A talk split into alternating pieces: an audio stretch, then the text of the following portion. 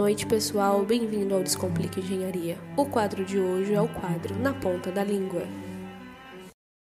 Olá, sejam muito bem-vindos ao nosso podcast. Eu sou Maurício e hoje eu vou conversar com o Leandro um pouco mais sobre o biohidrogênio, ou BioH2. Como a gente conhece, o hidrogênio ele é um, um, um elemento de alta reatividade e ele possui também um elevado calor específico de combustão e isso torna dele um combustível altamente energético. E junto a isso, ele é um, ele é um, um portador de energia limpa, porque os seus processos eles não geram subprodutos tóxicos ou gases do efeito estufa. Além disso, ele é considerado renovável, já que ele pode ser produzido a partir de diferentes fontes primárias de energia. Porém, na natureza, é, a gente não consegue encontrar ele desassociado de algum outro composto. E para a gente conseguir liberar ele, é, são processos que requerem muita energia. É, hoje em dia, o, cerca de 92% do, do, do hidrogênio produzido ele é proveniente de gás natural, óleo bruto, carvão e eletrólise de água. E a produção desse combustível ocorre principalmente por três formas, seriam a partir dos combustíveis fósseis, da fissão nuclear ou de energias renováveis. Porém, o que tem se estudado nos últimos anos é como você pode produzir esse, esse hidrogênio a partir de células, organismos, assim como bactérias, algas, entre outros. Que esse é o chamado de biohidrogênio basicamente as etapas do, do biohidrogênio para produzir ele, elas dependem de, ó, da produção da enzima hidrogenase ou nitrogenase. É, e a energia que, que vai ser utilizada na, na, na produção dessas enzimas, ela pode ser retirada diretamente da luz do sol ou pode ser feita da forma, de uma forma indireta a partir do consumo de compostos de carbono derivados da fotossíntese. E aí cada um dessas é, dessas formas de se, de se produzir essa enzima vão ter seus pontos positivos e negativos, que a gente vai discutir um pouco mais para frente.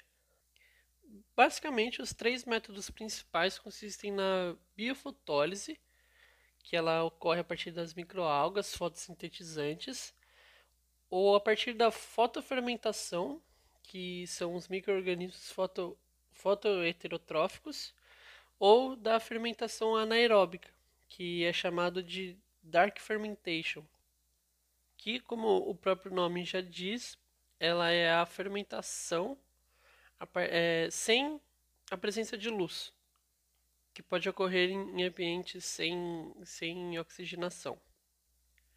Em relação às principais vantagens de se produzir o, o hidrogênio a partir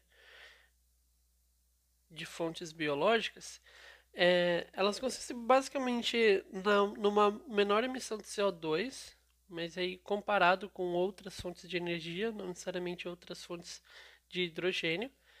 Mas a principal vantagem da, da produção biológica são é o fato dos, dos micro-organismos que vão produzir esse hidrogênio, eles terem a capacidade de selecionar o substrato em que eles vão estar.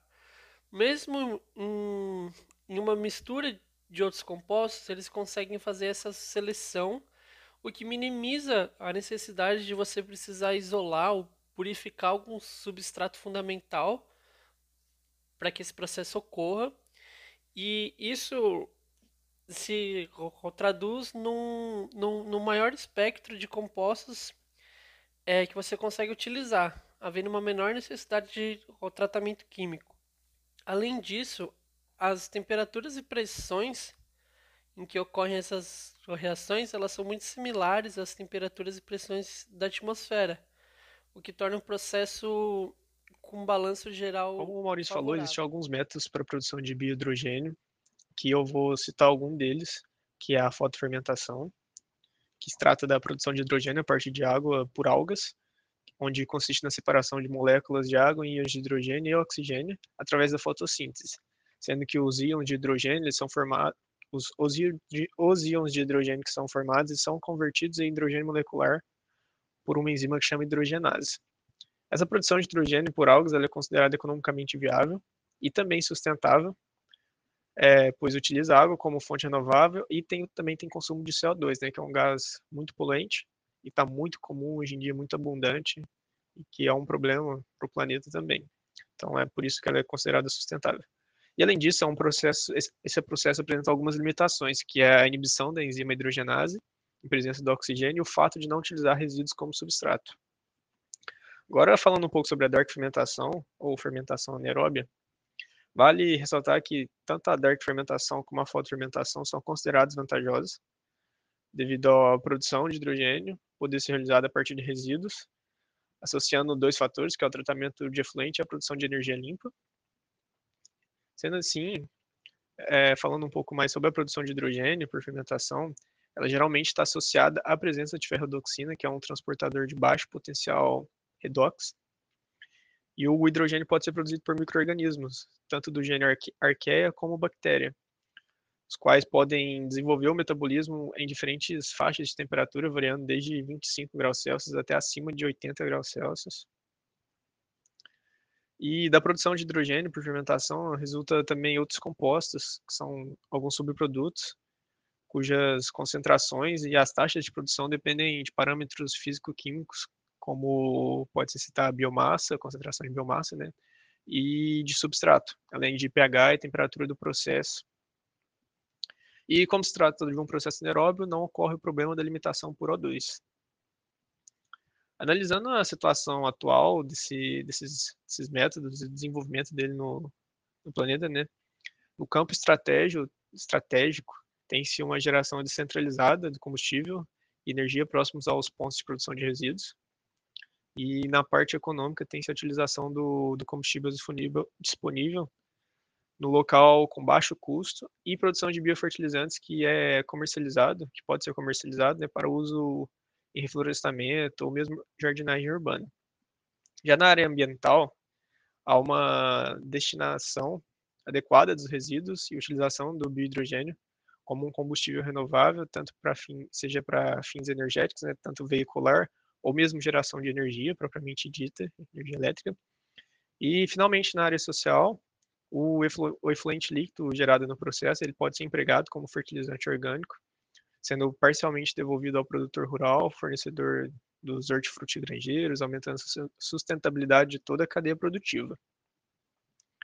E para alcançar uma produção contínua né, de biohidrogênio em escala industrial, que é o grande desafio atual, tem uma empresa que chama Ergotech, que enxergou também como oportunidade a nova uma lei do lei dos resíduos sólidos e além de mais de 6 milhões de toneladas de resíduos gerados pelos indivíduos anualmente somente no Brasil, né? Então ela viu como uma oportunidade a grande quantidade de resíduos que são gerados pelos indivíduos no Brasil para a produção de biohidrogênio. No entanto, como acabei de falar, é, a produção em escala industrial é ainda um grande desafio dessa empresa, porém ela está buscando tecnologias para fazer isso acontecer. E os desafios que se encontram para a consolidação da produção de hidrogênio, né, está muito associado aos custos da produção, que podem representar um grande problema. Entre eles está o elevado preço da matéria-prima, é, plantação, colheita, transporte, pré-processamento, tudo tem englobado nisso. E uma solução evidente para esse problema inclui o uso de matéria-prima de baixo custo, né, como biomassa renovável e resíduos biológicos, como foi tratado aqui nesse trabalho talvez isso seja uma, um caminho a ser seguido que pode melhorar muito e talvez consolidar essa tecnologia e essa produção de hidrogênio que pode ser muito útil em nossa situação que a gente vive hoje em dia. Então é isso, gente. Esse foi mais um podcast. Até o próximo. Abraço. Então, esse é o nosso episódio de hoje na Ponta da Língua. Agradeço a participação do Maurício do Leandro e a todos vocês que têm nos acompanhado. Até o próximo episódio. Abraços!